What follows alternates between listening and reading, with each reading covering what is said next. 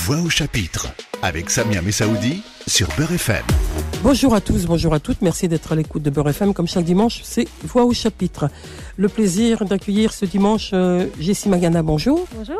Merci d'être venu jusqu'à nous à Beurre FM ce dimanche pour nous présenter tous différents mais tous égaux. C'est le titre de votre ouvrage qui vient de paraître aux éditions Fleurus. Dans une collection petite et grande questions, il en est des questions importantes, justement, que vous posez dans ce documentaire euh, à destination de la jeunesse. Mais on va rappeler que quand même toutes ces questions qui qu'on se pose sur le sexisme, le racisme et autres discriminations, ça se pose, euh, ça informe la jeunesse, mais ça se pose aussi pour euh, pour les pour les adolescents, voire même pour les adultes. Quelquefois, ils auraient bien besoin d'avoir des éléments de réponse sur les questions que vous posez là à destination de plus jeunes. Vous présentez euh, Jessie Magana, vous êtes euh, une femme auteure, vous avez publié de nombreux ouvrages euh, qui témoignent de votre engagement, puisque vous êtes une, une auteure engagée, vous allez nous le dire, j'en suis sûr, dans un instant. vous êtes engagée pour l'égalité, vous êtes engagée pour l'égalité femmes-hommes, vous êtes engagée pour l'égalité contre des injustices, contre le racisme, contre toutes ces, tous ces regards qu'on porte sur l'autre l'autre qui est différent et l'autre euh, qui est différent a, le droit à, un regard autre que cette euh, cet écart qu'on peut lui accorder. Quand je dis que vous êtes euh, une femme auteur engagée, ça vous convient, Jessie Mangana? Alors, je préfère utiliser le terme d'autrice, parce que nous avons ce beau mot en français.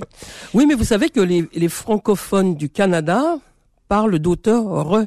Alors peut-être qu'il faut que je dise auteur, mais je retiens autrice. Vous êtes autrice engagée.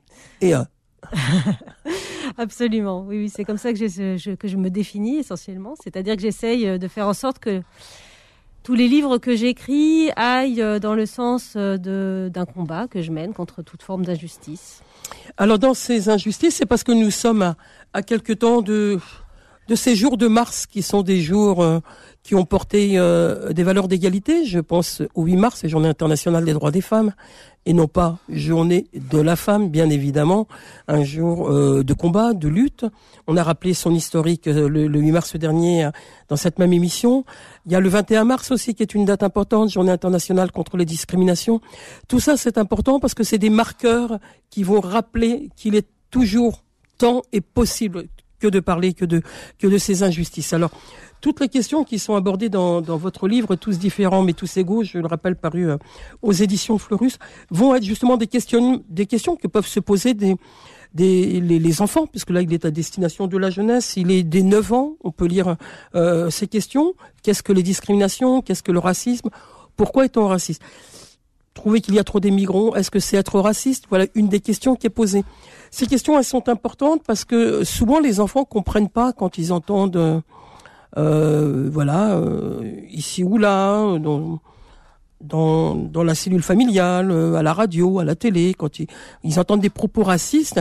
Qu'est-ce que vous leur répondez quand vous leur posez ces questions? Comment les expliquez-vous, ces questions à destination de la jeunesse? Il faut être au plus près d'eux pour qu'ils comprennent? Oui, alors en fait, ce qui, ce qui domine chez les enfants souvent, c'est l'incompréhension. C'est-à-dire, mais comment on peut être raciste? Parce que un enfant, euh, il ne naît pas raciste. Hein. Il le devient. voilà. Et donc la grande question euh, des enfants, c'est mais comment on devient raciste? Comment on devient sexiste, etc. Euh, donc l'incompréhension qui domine, cette incompréhension, il faut, il faut déjà l'accueillir. C'est-à-dire dire, bah oui, je comprends que tu te poses cette question-là, parce que moi aussi, je me la pose. et on est beaucoup d'adultes à se la poser aussi. Donc, faut déjà essayer de comprendre d'où ça vient d'essayer de, décrypter un petit peu les mécanismes qui peuvent amener à, des comportements ou des propos racistes. Et puis ensuite, effectivement, quand on veut essayer de, répondre pour expliquer ce que c'est que le racisme, d'où ça vient, quelle est son origine, quelle est son histoire, euh, quelles sont ses manifestations, comment on peut lutter contre, tout ça, ça implique effectivement de se poser vraiment la question de quel mot on utilise. Donc il y a énormément de de, travail qui a été fait dans ce livre sur le vocabulaire, sur les phrases. Approprié pour les enfants, justement, bien sûr. Donc c'est vrai que c'est un travail qui est un travail très approfondi. Quand on pense euh, autrice pour enfants, on pense, euh, bon voilà, elle fait des petites choses pour les enfants, etc. Mais en fait, c'est un énorme travail parce qu'il faut être extrêmement précis dans ce qu'on dit. Alors, être précis quand on s'adresse aux enfants pour leur expliquer ce qu'est euh, le racisme, la, la discrimination, on, on dit souvent que c'est la peur de l'autre qui, qui fait qu'on devient raciste. Vous l'expliquez ça aussi aux enfants que l'autre qui n'est pas pareil, il faut pas en avoir peur. Et, quels sont les mots justement que vous trouvez par rapport à, ce racisme, à ces discriminations? On verrait qu'il y a beaucoup d'exemples sur il y a l'autre parce qu'il a une autre couleur de peau, il y a l'autre parce qu'il est handicapé, il y a l'autre parce qu'il a une autre religion. Tous ces mécanismes là, il y a enfin il y a, y a un ressort particulier pour euh, expliquer euh, cette interrogation que vous que vous nommez là. Souvent, je fais appel à des comparaisons euh, pour euh, être proche de leur univers. Donc par exemple, je vais dire, euh, pour expliquer justement que, quand on est tout petit, euh, on, fait rentrer les, choses qui nous entourent dans des catégories, je vais expliquer que ben, le petit bébé, quand il est tout petit, qui regarde le monde qui l'entoure, euh, il va mettre les objets dans des boîtes. Il va mettre les objets d'une certaine couleur dans une boîte, les objets d'un certain type dans une autre boîte. Donc c'est sûr que au bout d'un moment, il va aussi faire la même chose avec les personnes qui l'entourent. Donc forcément, il va réagir de manière différente. Si toutes les personnes qui l'entourent considèrent que, par exemple, le bleu est une couleur qui fait peur, et eh ben, il va se dire, bah oui, la couleur, euh, le bleu, ça fait peur.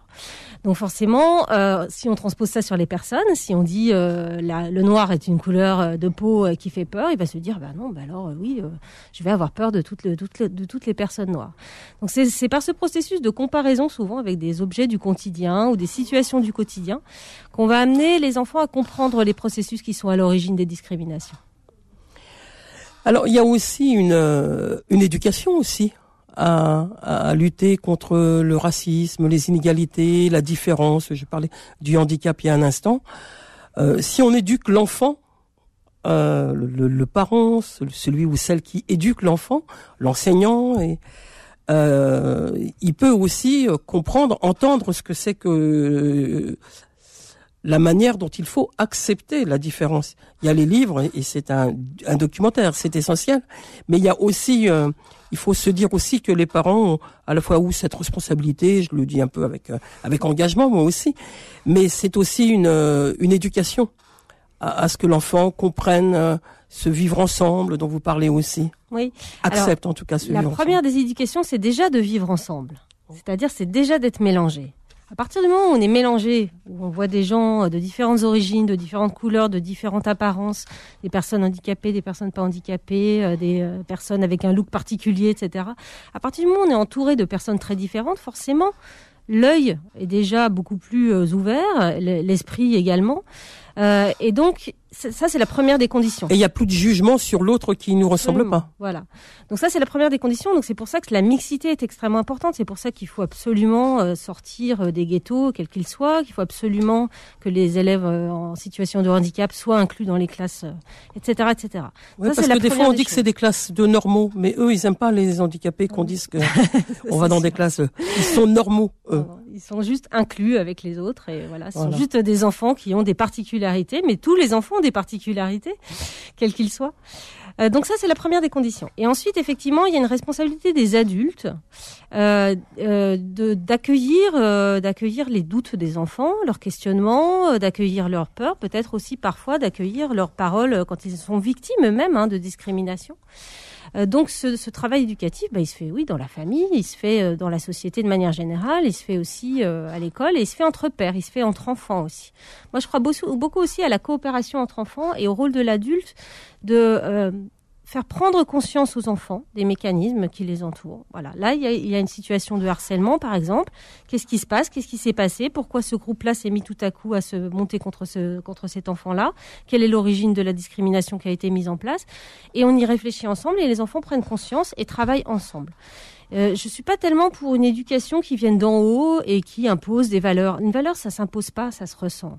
Donc, il faut absolument impliquer les enfants au maximum pour qu'ils vivent ensemble et qu'ils travaillent ensemble à justement se respecter les uns les autres. Alors pour se respecter les uns les autres, il faut aussi le, voilà les les entraîner vers ce vivre ensemble et, et, et c'est pas toujours facile. Si le livre existe aujourd'hui, c'est bien que il euh, y, a, y a des manquements justement à ce à ce vivre ensemble. Euh, C'était il y a bien longtemps déjà, en 1983, une, une poignée de jeunes maghrébins et français traversaient la France pour euh, pour dire euh, non au racisme. C'était la marche pour l'égalité et contre le racisme. Euh, quelques décennies plus tard, eh ben, votre livre paraît, d'autres paraissent encore, et c'est aussi ce ce combat qui est encore à mener. Je me souviens à l'époque, il y avait une pancarte à leur arrivée à Paris, à Montparnasse, qui disait la France, c'est comme une, une mobilette pour avancer, il lui faut du mélange. Et c'est de ce mélange dont nous parlons, puisque quand vous parlez du, du vivre ensemble, c'est effectivement ça qui est un, important aujourd'hui. Alors il y a ce racisme dont, vous parlez, et puis il y a, y cette interrogation sur euh, le fait que il y a cette question qui, qui m'a euh, interpellé. Pourquoi certains n'aiment pas les personnes différentes? C'est important ça aussi, parce qu'on peut se dire que on a du mal avec l'autre qui est différent, parce que euh, on en a peur, on en a parlé, mais on ne sait pas trop pourquoi. Et là, vous apportez des éléments de réponse intéressantes. Oui, ce sont des mécanismes hein, de la petite enfance hein, qui nous amènent euh, à rejeter ce qui est différent de nous. Euh, mais ce qui est intéressant, c'est de comprendre que dans le mécanisme du rejet de la différence, ce n'est pas la différence pour elle-même, c'est-à-dire c'est prendre le prétexte d'une différence pour établir une domination. C'est-à-dire dire, tu es différent de moi, donc je suis supérieur à toi. Et là, ça, je l'explique très bien avec les enfants en, partant de deux couleurs. Le jaune est différent du bleu. Est-ce pour autant que le jaune est supérieur au bleu? Non. Voilà. Mmh. Donc c'est tout simple. C'est vraiment à chaque fois que j'en parle en classe ou dans des rencontres, les enfants, tout à coup leur regard s'illumine. Bah oui, non, en fait, effectivement, le jaune n'est pas supérieur au bleu. Donc euh, c'est vraiment comprendre ça, ce mécanisme de créer des hiérarchies dans, dans, les, dans, les, dans les différences et dans les personnes créer des hiérarchies, l'enseigner quand vous faites euh, des ateliers, quand vous allez dans, dans les classes. Euh, et c'est quoi le retour en général Ils pigent tout de suite Il n'y a pas de désaccord là-dessus? Ça leur parle bien tout ce que vous leur dites là? Ça dépend de l'âge. avec les plus petits, ça doit être plus facile. Voilà, avec parce qu'ils sont pas envahis par euh, voilà, les cerveaux, n'ont pas tout un passé, un passé social, un passé. Ben oui. Ouais, ouais, ouais, tout à fait. À l'âge euh, des enfants à laquelle à laquelle s'adresse le livre, les 9 ans. Pardon, auquel s'adresse le livre, voilà, les 9 ans. On est vraiment sur cette, cette cet esprit d'ouverture totale, d'éveil, euh, où justement on est dans le dialogue, on est dans le débat et ça se passe bien. C'est plus compliqué à l'adolescence. J'ai écrit un autre livre qui s'appelle les, Des mots pour combattre le racisme et qui s'adresse plutôt aux adolescents. Et là, les ateliers euh, sont, sont souvent plus tendus parce que d'une part, euh, les adolescents ont été plus souvent victimes aussi de discrimination, hein, quelle qu'elle soit, et qu'ensuite, souvent, les, les voilà, les, les idéologies commencent à se mettre en place, les groupes commencent à se mettre très très fort en place. Donc c'est souvent plus compliqué, mais euh, voilà, j'ai mes petits outils pour désamorcer quand même. On va écouter Lily, la très belle chanson de Pierre Perret. Elle a presque 40 ans. Il le rappelait il n'y a pas très longtemps dans une émission de, télé et elle est terriblement d'actualité. Le plaisir d'écouter Lily euh, pour vous, Jessie Mangana et tous les auditeurs auditrices de Beurre FM. Et nous parlons de tous différents mais tous égaux et toutes les questions que tu te poses sur le sexisme, le racisme et bien d'autres discriminations. Ça vient de paraître aux éditions Florus. On la trouvait plutôt jolie, Lily. Elle arrivait des Somalies, Lily, dans un bateau plein d'émigrés qui venaient tous de leur plein gré vider les poubelles à Paris. Elle croyait qu'on était égaux, Lily, au pays de Voltaire et d'Hugo, Lily. Mais pour Debussy, en revanche, il faut deux noirs pour une blanche, ça fait un sacré distinguo. Elle aimait tant la liberté, Lily. Elle rêvait de fraternité, Lily. Un hôtelier rue secrétant lui a précisé en arrivant qu'on ne recevait que des blancs. Elle a déchargé les cajots, Lily. Elle s'est tapé les sales boulots, Lily. Elle crie pour vendre des choux-fleurs. Dans la rue, ses frères de couleur l'accompagnent au marteau-piqueur. Et quand on l'appelait Blanche-Neige, Lily, elle se laissait plus prendre au piège, Lily. Elle trouvait ça très amusant, même s'il fallait serrer les dents, ils auraient été trop contents. Elle aima un beau blond frisé, Lily, qui était tout prête à l'épouser, Lily. Mais la belle famille lui dit Nous ne sommes pas racistes pour dessous, mais on veut pas de ça chez nous. Elle a essayé l'Amérique, Lily. Ce grand pays démocratique, Lily. Elle aurait pas cru sans le voir que la couleur du désespoir, là-bas aussi, ce fut le noir. Voix au chapitre revient dans un instant. 9h, 10h, Voix au chapitre avec Samia Messaoudi sur Beurre FM. L'invité de Voix au chapitre euh, ce dimanche est Jessie Magana et nous parlons de tous différents mais tous égaux et toutes les questions que tu te poses sur le sexisme, le racisme et bien d'autres discriminations. Le titre est long mais il est important de tout dire, de tout ce que vous évoquez dans, votre livre euh, Jessie Magana. Il vient de paraître aux éditions Fleurus. On a parlé du racisme dans une euh, première partie. On va parler de, de cette différence qui est celle de la différence dans le handicap. C'est important aussi ça parce que souvent on pourrait penser que on pourrait accepter le handicap par, euh, j'allais dire par charité. euh, c'est pas que que, que ce mot-là, c'est aussi par compassion, mais en réalité, on, on en a peur là aussi du handicap. Oui, alors le regard sur le handicap, il a quand même beaucoup évolué hein, au fil du temps. C'est ça aussi que j'essaie de dire dans le livre, c'est de montrer aussi que euh, on, on- on part de très très très loin. Hein. Faut se rappeler que dans l'histoire, euh, souvent les personnes handicapées ont été vraiment reléguées. Reléguées. Très loin de la société, donc on part de loin. Aujourd'hui, euh, il y a une vraie volonté euh, d'inclure les, personnes handicapées au sein, de, au sein de la société, à tous les niveaux de la société. Donc ça, c'est important de le souligner parce que souvent, quand les enfants euh, quand on parle de toutes ces questions-là avec les enfants, ils sont un peu, ils se disent oh mais à quoi bon? Parce que c'est trop dur, il y a trop de difficultés, tout ça. Donc il y a quand même du progrès. Mais en revanche, effectivement, il y a encore beaucoup beaucoup de, de progrès à faire. Euh, alors sur le regard qui est porté et aussi peut-être euh, sur la connaissance du handicap, c'est-à-dire euh, comprendre. Souvent, quand on pense personne handicapée, on pense personne en fauteuil roulant. En fait, le handicap, c'est pas du tout ça. c'est une, une toute petite partie du handicap, ce handicap-là. Donc, euh, il faut juste se dire que la plupart des handicaps ce sont des handicaps qui sont invisibles, hein, qui sont des handicaps qui peuvent être mentaux, qui peuvent être cognitifs, c'est-à-dire dans la manière de penser. Euh, donc tout simplement des différences euh, qu'on peut retrouver dans beaucoup beaucoup de, de populations. Donc euh, c'est très répandu. Il y a quand même énormément de personnes qui ont le statut de personne handicapée, et il y a beaucoup de personnes qui sont des personnes handicapées, mais qui n'ont pas de statut de personne handicapée non plus. Donc euh, Et là, vous avez une, euh, une pratique aussi en direction des enfants pour euh, parler du handicap. Oui, Comme donc c'est ce travail-là qui est fait de dire euh, finalement, euh, bon, bah lui, cette personne-là, par exemple, va être, euh, on va considérer que c'est une personne handicapée, mais euh, toi, si tu te cassais la jambe, euh, tu deviendrais également euh, quelqu'un en situation de handicap. Faire comprendre aux enfants qu'on est c'est pas c'est pas quelque chose de, de- qui relève de l'essence de ce qu'on est, c'est quelque chose qui relève d'une situation et que c'est surtout à la société de s'adapter. C'est-à-dire que la personne, elle vient avec sa différence, et c'est à la société de dire, il est important que cette personne puisse accéder, l'exemple des, rampes, parce que c'est l'exemple le plus facile, mais qui puisse accéder à tous les bâtiments, d'accord mais il y a aussi d'autres personnes qui ont des handicaps invisibles, comme par exemple les enfants qui ont des troubles du spectre autistique ou euh, des troubles cognitifs. Et c'est important que ces enfants-là puissent également aller dans les mêmes écoles que tout le monde, soient inclus dans les mêmes classes que tout le monde, et que les aménagements puissent leur permettre de vraiment d'apprendre comme tout le monde. Donc c'est ça aussi, euh, faire comprendre que c'est pas aux personnes handicapées de s'adapter, c'est à la société de, de s'adapter pour les inclure pleinement euh, aux côtés de tout le monde. Et vous avez le sentiment qu'on avance euh, hors, hors livre de jeunesse, là? Je que sur ces questions-là, c'est vrai qu'il y a de plus en plus de volonté d'intégration de euh, d'une personne handicapée dans le travail avec un quota qui, qui serait euh, euh, aujourd'hui euh, une obligation.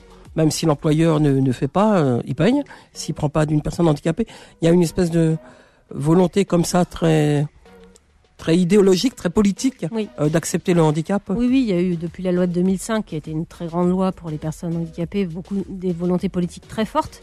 En revanche, euh, on voit, bah, par exemple, euh, à l'heure actuelle avec la crise sanitaire, que euh, finalement, toutes ces toutes ces volontés-là ont été battues en brèche. Je prends l'exemple de l'inclusion des, des enfants handicapés dans les classes classiques.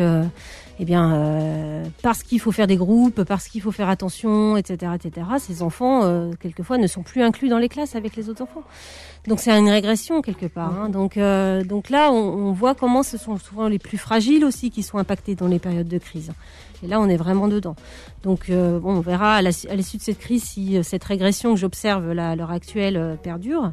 Mais il y a encore énormément, énormément de freins.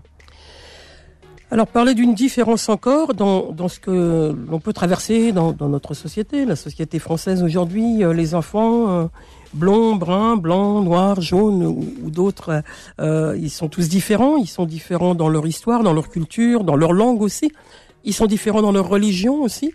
Donc là aussi, des questionnements à destination de, de ces enfants, des neuf ans, pour comprendre ce qu'est euh, la religion musulmane, ce qu'est la religion juive, etc. Ça aussi, c'est important. Puis on est au cœur de l'actualité euh, où justement où il y a des discriminations là aussi face à, à la religion. Bien sûr. Donc dans mon livre, j'ai choisi d'avoir euh, deux pages consacrées à la religion. Alors il y a d'abord une page un peu générale hein, qui explique euh, bah, ce que c'est qu'une religion et comment on peut être discriminé par rapport à sa religion. Et ensuite il y a deux pages qui se font face, hein, qui sont la page sur l'antisémitisme et la page sur l'islamophobie. Et j'ai tenu à ce que ces deux pages soient vraiment euh, en regard, en regard, voilà, pour montrer que c'est le même mécanisme en fait, hein, et, et que il faut comprendre que vraiment à l'origine de toutes les discriminations, il y a vraiment cette volonté de domination, c'est-à-dire d'affirmer que quelque chose est supérieur à l'autre et de refus de la, de refus de la différence. Donc euh, dans, dans le cadre des, religions, euh, évidemment, on est sur les, exactement les mêmes mécanismes. Vous parlez même de détestation, puisque les questions sont pourquoi certaines personnes détestent les juifs et pourquoi certaines, certaines personnes détestent les musulmans. Donc on est vraiment sur le rejet. C'est ça. J'utilise aussi le vocabulaire des enfants, c'est-à-dire que les enfants vont utiliser euh, je le déteste. Là. Voilà, exactement. Et donc dans, dans, dans, dans les réponses que vous apportez à, aux enfants, là aussi, c'est à leur niveau que vous apportez sur la compréhension des religions, sur. Un... Alors, je fais pas une histoire de la religion, etc. Mmh. J'ai pas la place, hein, bien sûr, hein, mais euh, effectivement, juste apporter des mots très simples pour expliquer bah, ce que c'est qu'une religion, c'est-à-dire croire en un Dieu, et puis aussi expliquer qu'il y a des personnes qui sont croyantes, d'autres qui ne sont pas croyantes, et que forcément, il y a aussi des conflits qui peuvent naître de ce, de ce type de, de relations. Quand je vous dis respect, vous pensez que toutes ces discriminations et, dénoncer ces discriminations et, et ces différences, c'est aussi euh, inviter le mot respect quelque part, respecter l'autre dans sa différence? Oui, alors j'aime beaucoup ce mot de respect, mais malheureusement il a été beaucoup gavaudé. euh, c'est condescendant un peu. Ouais, c'est ça. Puis c'est comme si ça s'imposait le respect. Voilà, allez respecte-le. Euh. Enfin, pour moi, le respect, ça s'impose pas en fait, ça s'impose à nous parce que on voit une personne et qu'on est dans l'écoute et dans la bienveillance et dans l'empathie. Donc, euh, je suis, j'utilise beaucoup, j'utilise beaucoup ce mot, mais j'aime bien aussi le mot d'empathie. Empathie, ça veut dire souffrir avec. Donc, ça veut dire être dans la compréhension de l'autre, dans l'écoute de l'autre, dans l'accueil de sa parole aussi, l'accueil de sa différence. Euh, Moins le mot tolérance. Oui, aussi. c'est vrai. oui, parce que dans tolérance, il y a cette idée de je te tolère. Avec ce que ça a de distance en même temps, non? Oui, peut-être, c'est vrai. J'avais pas pensé. Merci. Alors, il est d'autres questions. Hein, on en aurait beaucoup encore à, à, reprendre. On va parler de, du sexisme aussi, parce que vous êtes une autrice, donc attachée au, au féminin, au féminisme, à l'égalité, euh, euh, on va dire fille-garçon, mais femme-homme aussi. On est aussi dans dans un comportement euh, idéologique d'égalité, de combat. Puis dans ce combat d'égalité femme-homme, là aussi, j'ai rappelé le, le, 8 mars, mais rappelé que quand même on on a encore du travail hein, sur cette égalité. Hein. Il, y a, il y a des avancées, mais il y a des reculs quand même. Mais là, il faut poser les bases de, de cette égalité euh, fille-garçon que vous faites là dans le livre. Oui, alors euh, souvent je, reviens à l'histoire hein, pour expliquer les discriminations qui existent euh, encore à l'heure actuelle. Donc je le fais pour le racisme, euh, je, je, remonte à, l'esclavage notamment, et, sur le sexisme, il faut remonter à la nuit des temps, au néolithique, hein, où se met en place la, la, la, société, les sociétés humaines, la plupart des sociétés humaines, hein, qui mettent en place une domination masculine en même temps qu'elles mettent en place euh, qu'elles mettent en place une société, euh, l'agriculture, la guerre, euh, le pouvoir politique, etc. Et qu'elles en privent les femmes. Donc j'explique un petit peu ça, d'où ça vient. Toujours expliquer l'origine des choses en fait, parce que les enfants sont inscrits dans le présent, dans une temporalité, et c'est compliqué de comprendre ben, que les choses elles ont évolué depuis parfois des milliers d'années. Alors, elles n'ont pas évolué très très rapidement hein, en ce qui concerne la, en ce qui concerne l'égalité entre les hommes et les femmes. Hein. Ça a été très très long. Et ça a été des batailles. Voilà, c'était des grandes batailles. Et finalement, c'est très récent à l'échelle de l'histoire. Alors pour les enfants, ça paraît super loin la Révolution française, mais mais à l'échelle de l'histoire de l'humanité, c'est très très récent. Finalement, le siècle des Lumières, ça, ça date d'il y a 200 ans, donc euh, c'est très récent qu'on commence à se dire, bah tiens, euh, oui, c'est peut-être pas, pas tout à fait normal que la moitié de l'humanité n'ait pas exactement les mêmes droits que l'autre moitié. Et quand vous êtes avec les enfants dans une salle de classe et que vous évoquez cette égalité, quand on a 9 ans, qu'on a un petit garçon, qu'est-ce qu'on répond quand vous leur dites, euh, égalité? Alors souvent, je parle, je euh, des stéréotypes pour expliquer ce que c'est que l'égalité. Donc je, leur dis, bon voilà, un stéréotype, qu'est-ce que c'est? Un stéréotype, c'est une idée toute faite, une idée reçue, une idée tellement répandue qu'on la croit vraie. Et je leur donne des exemples. Donc je leur dis, par exemple, euh, voilà, les filles ne peuvent pas jouer au foot. Alors là, euh, tout à coup, il y a des, des remous dans la classe. Euh, voilà, il y a quelques filles qui ont envie de jouer au foot et qui sont pas d'accord. Euh, voilà. Après, je dis, mais les, et, bon, les garçons, par contre, bon, ils peuvent pas jouer, ils peuvent pas, faire de la danse, quoi, ou jouer à la poupée. Hein. Et là, tout à coup, ah oui, mais c'est si ça, ça, par contre, ça c'est vrai, parce que du côté des garçons, c'est plus compliqué, hein, toujours, hein, voilà. Donc là, tout à coup, on commence à se poser des questions, puis à se dire mais c'est pas juste, c'est pas normal, etc. Et donc là, je leur explique que finalement, ces stéréotypes, ils sont il nous, il nous empêche de faire quelque chose. Il nous empêche, par exemple, de faire de la danse quand on est un garçon ou de faire du foot quand on est une fille. Donc, s'il nous empêche de faire quelque chose, ça veut dire qu'on n'a pas les mêmes droits que les autres. Et donc, si on n'a pas les mêmes droits que les autres, ça veut dire qu'on n'est pas égaux. Et il faut être égaux. Tous différents mais tous égaux, c'est de cela que nous parlons ce matin avec notre invité, Jessie Magagnard. Un mot sur euh, l'illustration, quand même. On peut pas ne pas parler de Clémence Lallemand qui a illustré euh, euh, tous vos textes, hein, qui sont tout à fait avec avec les bulles, enfin sur les sur les questions. capitaine de bateau, c'est un truc d'homme. Pilote d'avion, pendant que tu. Ah oui, oui, très bonne idée, dit la petite fille, quand c'est son père qui doit lui dire, elle voudrait, elle voulait être capitaine de bateau, voilà. Et tout de suite, c'est un truc d'homme, etc. Mais elle finalement, pourquoi pas pilote d'avion. Donc voilà des voilà des bulles qui sont tout à fait intéressantes et en regard de, de, ces questions euh, euh, qui illustrent euh, votre livre. On vous retrouve dans un instant, Jessie Magana.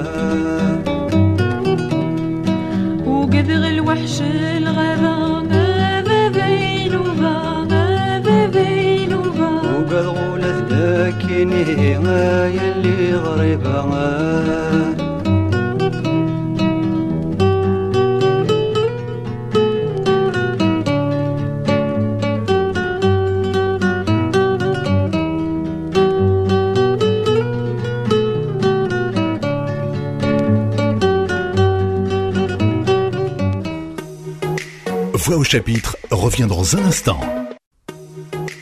9h, 10h, Voix au chapitre avec Samia Messaoudi sur Beurre FM. Sur FM. L'invité de Voix au chapitre ce matin est Jessie Magana. Nous parlons de tous différents mais tous égaux et toutes les questions que tu te poses sur le sexisme, le racisme et bien d'autres discriminations.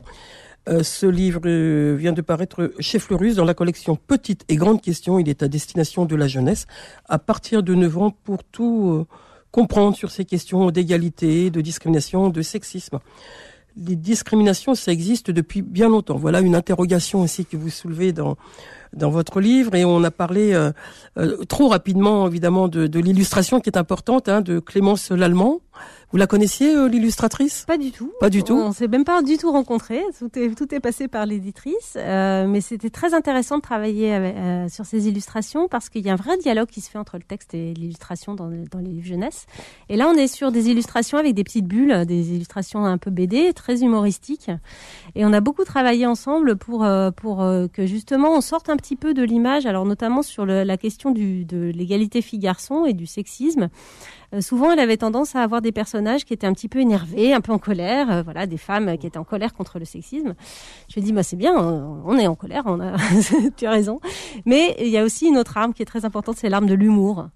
Et, euh, et un peu dessin de presse, quoi. Voilà, un peu dessin de presse. Et justement, on est sorti un petit peu de ce cadre-là avec certains dessins où, où, où le personnage de féminin est, est, davantage dans, l'ironie, dans l'humour et dans un petit, une petite pique adressée, adressée au, à l'homme qui, véhicule les stéréotypes. Alors, il y a, beaucoup de questions, on en a, pas mal parlé. Alors, euh, autour de, l'égalité euh, filles-garçons, je vais refermer ce livre et, je vais prendre l'autre livre aussi euh, pour lequel vous, êtes là ce matin. C'est Nos ailes déployées. Nos ailes, c'est au féminin, euh, déployées EES. Donc, c'est des trois générations de femmes qui parlent, qui se racontent Papa, parlez-nous de, de, ce livre. Je rappelle qu'il vient de paraître aux éditions Thierry Magnier. Donc trois générations de, de femmes qui veulent euh, révolutionner, faire bouger euh, euh, la vie, la famille et, et, et, leurs questions. Elles sont engagées toutes les trois comme vous. Elles vous ressemblent un peu, oui. C'est peut-être ce que j'aurais voulu être quand j'étais adolescente. Euh, donc c'est un roman pour les adolescentes à partir de 14 ans, adolescents, adolescentes. À partir de 14 ans, euh, le titre Nos ailes déployées s'écrit E2LES. C'est un jeu de mots pour montrer que euh, je raconte l'histoire de, de, de, trois, générations, c'est-à-dire euh, une jeune fille qui s'appelle Solange, qui a 15 ans, 1974, et qui manifeste avec sa mère euh, dans les rangs du MLF pour la légalisation de l'avortement. Euh, et cette jeune fille, Solange, elle se pose beaucoup de questions. Alors, elle, a, est dans un milieu très militant et en même temps, c'est une jeune fille comme les autres, hein, euh, qui euh, a envie aussi euh, de s'affranchir de la tutelle maternelle, qui a envie aussi de répondre à des désirs nouveaux qu'elles sont montées en elle, voilà, et qui cherche aussi un peu sa voie, cherche sa place. donc elle va naviguer entre ce milieu très militant, très enthousiasmant avec sa mère assez fantasque qui s'appelle Coco, et puis, euh, et puis cette, cette volonté aussi, eh ben, tout simplement de, de tracer son chemin d'adolescente. Donc, elle va aller de rencontre en rencontre et à un moment donné euh, décider de de faire euh, aussi son, de, de trouver vraiment pleinement sa voie en partant en Algérie. Euh, en accompagnant une, une femme qu'elle a rencontrée, euh, qui lui propose de venir en vacances avec elle en Algérie. Et c'est par cette découverte finalement d'une autre culture et par une rencontre aussi, je vais pas trop en dire, bien sûr, euh, qu'elle va se réaliser. Et donc, Solange, on la retrouve dans la deuxième partie du livre en 2018. Elle est devenue mère d'une jeune fille de, de, de 15 ans également, qui s'appelle Sido. Et donc cette fois-ci, on suit, euh, on suit euh, le, parcours de Sido, qui est une jeune fille d'aujourd'hui, mais qui se pose finalement un peu les mêmes questions que sa mère se posait euh, dans les années 70 et qui essaye aussi de, trouver, de trouver son chemin. Voilà des, des parcours de femmes qui, qui se suivent de génération en génération. Et, et, ça m'amène à, vous interroger sur euh, ce combat féministe. Vous êtes une, femme féministe.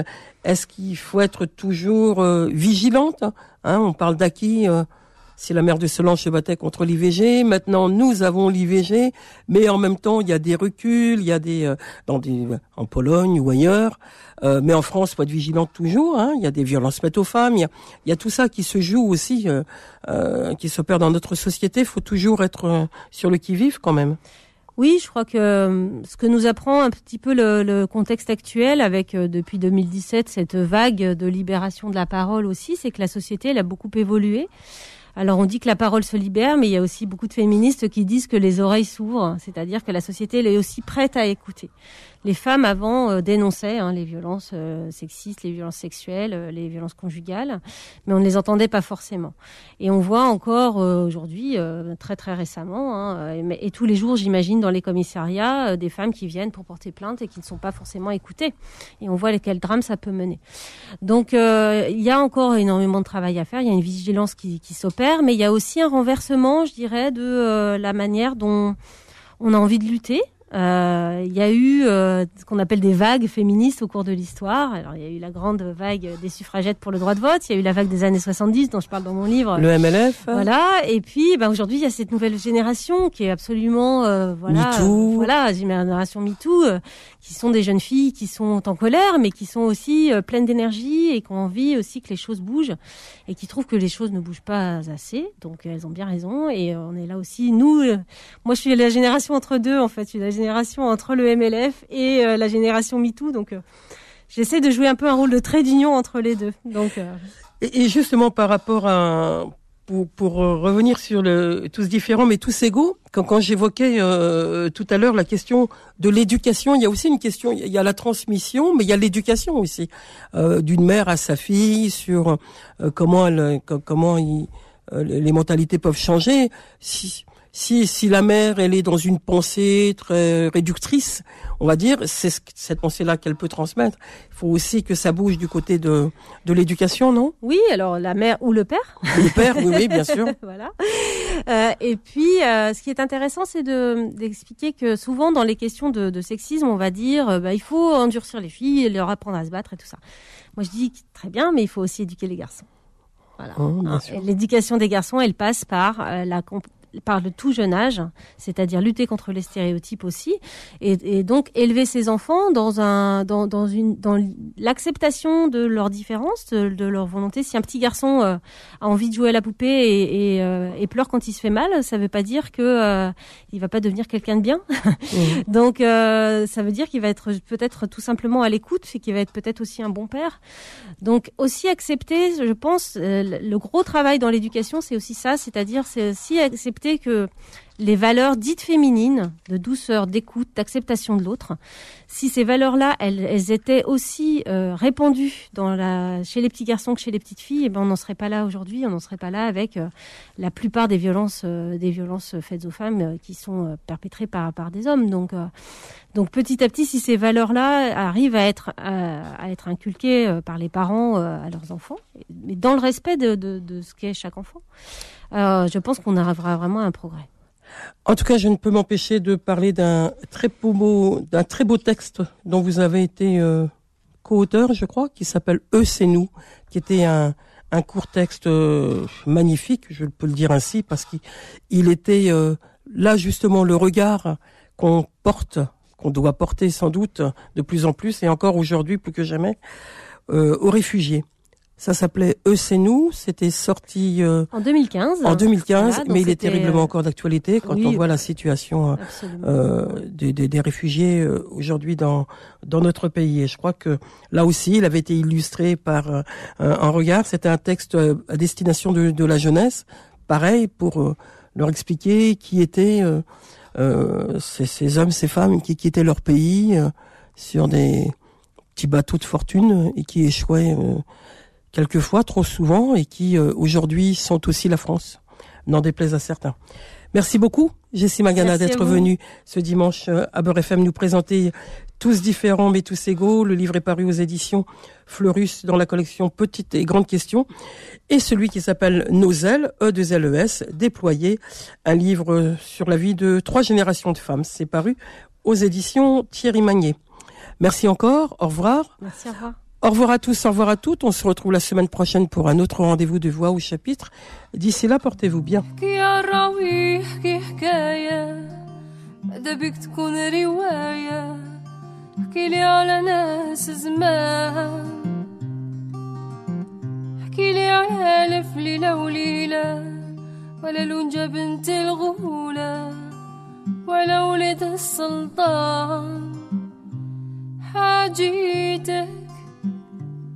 ما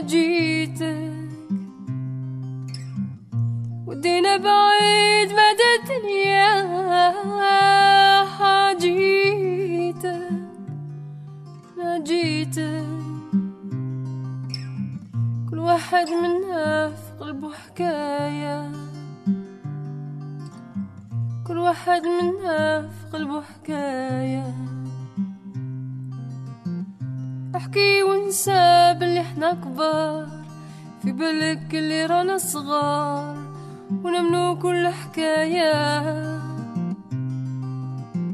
حكينا على الجنة حكينا على النار. ولا الطير اللي عمره ما طار.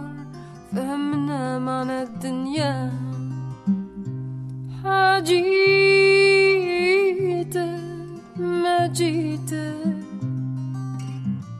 ودينا بعيد مدى الدنيا حاجيتك ما جيتك.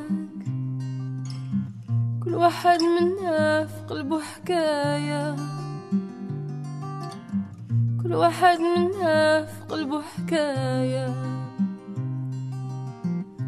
يا راويكي ما حكاولك ما تزيد ما تنقص من عندك. قال شفا ولا بالك احكي ونسينا مهاد زمان خلينا في كان يا مكان في كان يا مكان. حاجيتك ما جيتك. ودينا بعيد مدى الدنيا. حاجيتك. ما جيتك كل واحد منا في قلبه حكاية. كل واحد منا في قلبه حكاية. Voix au chapitre revient dans un instant.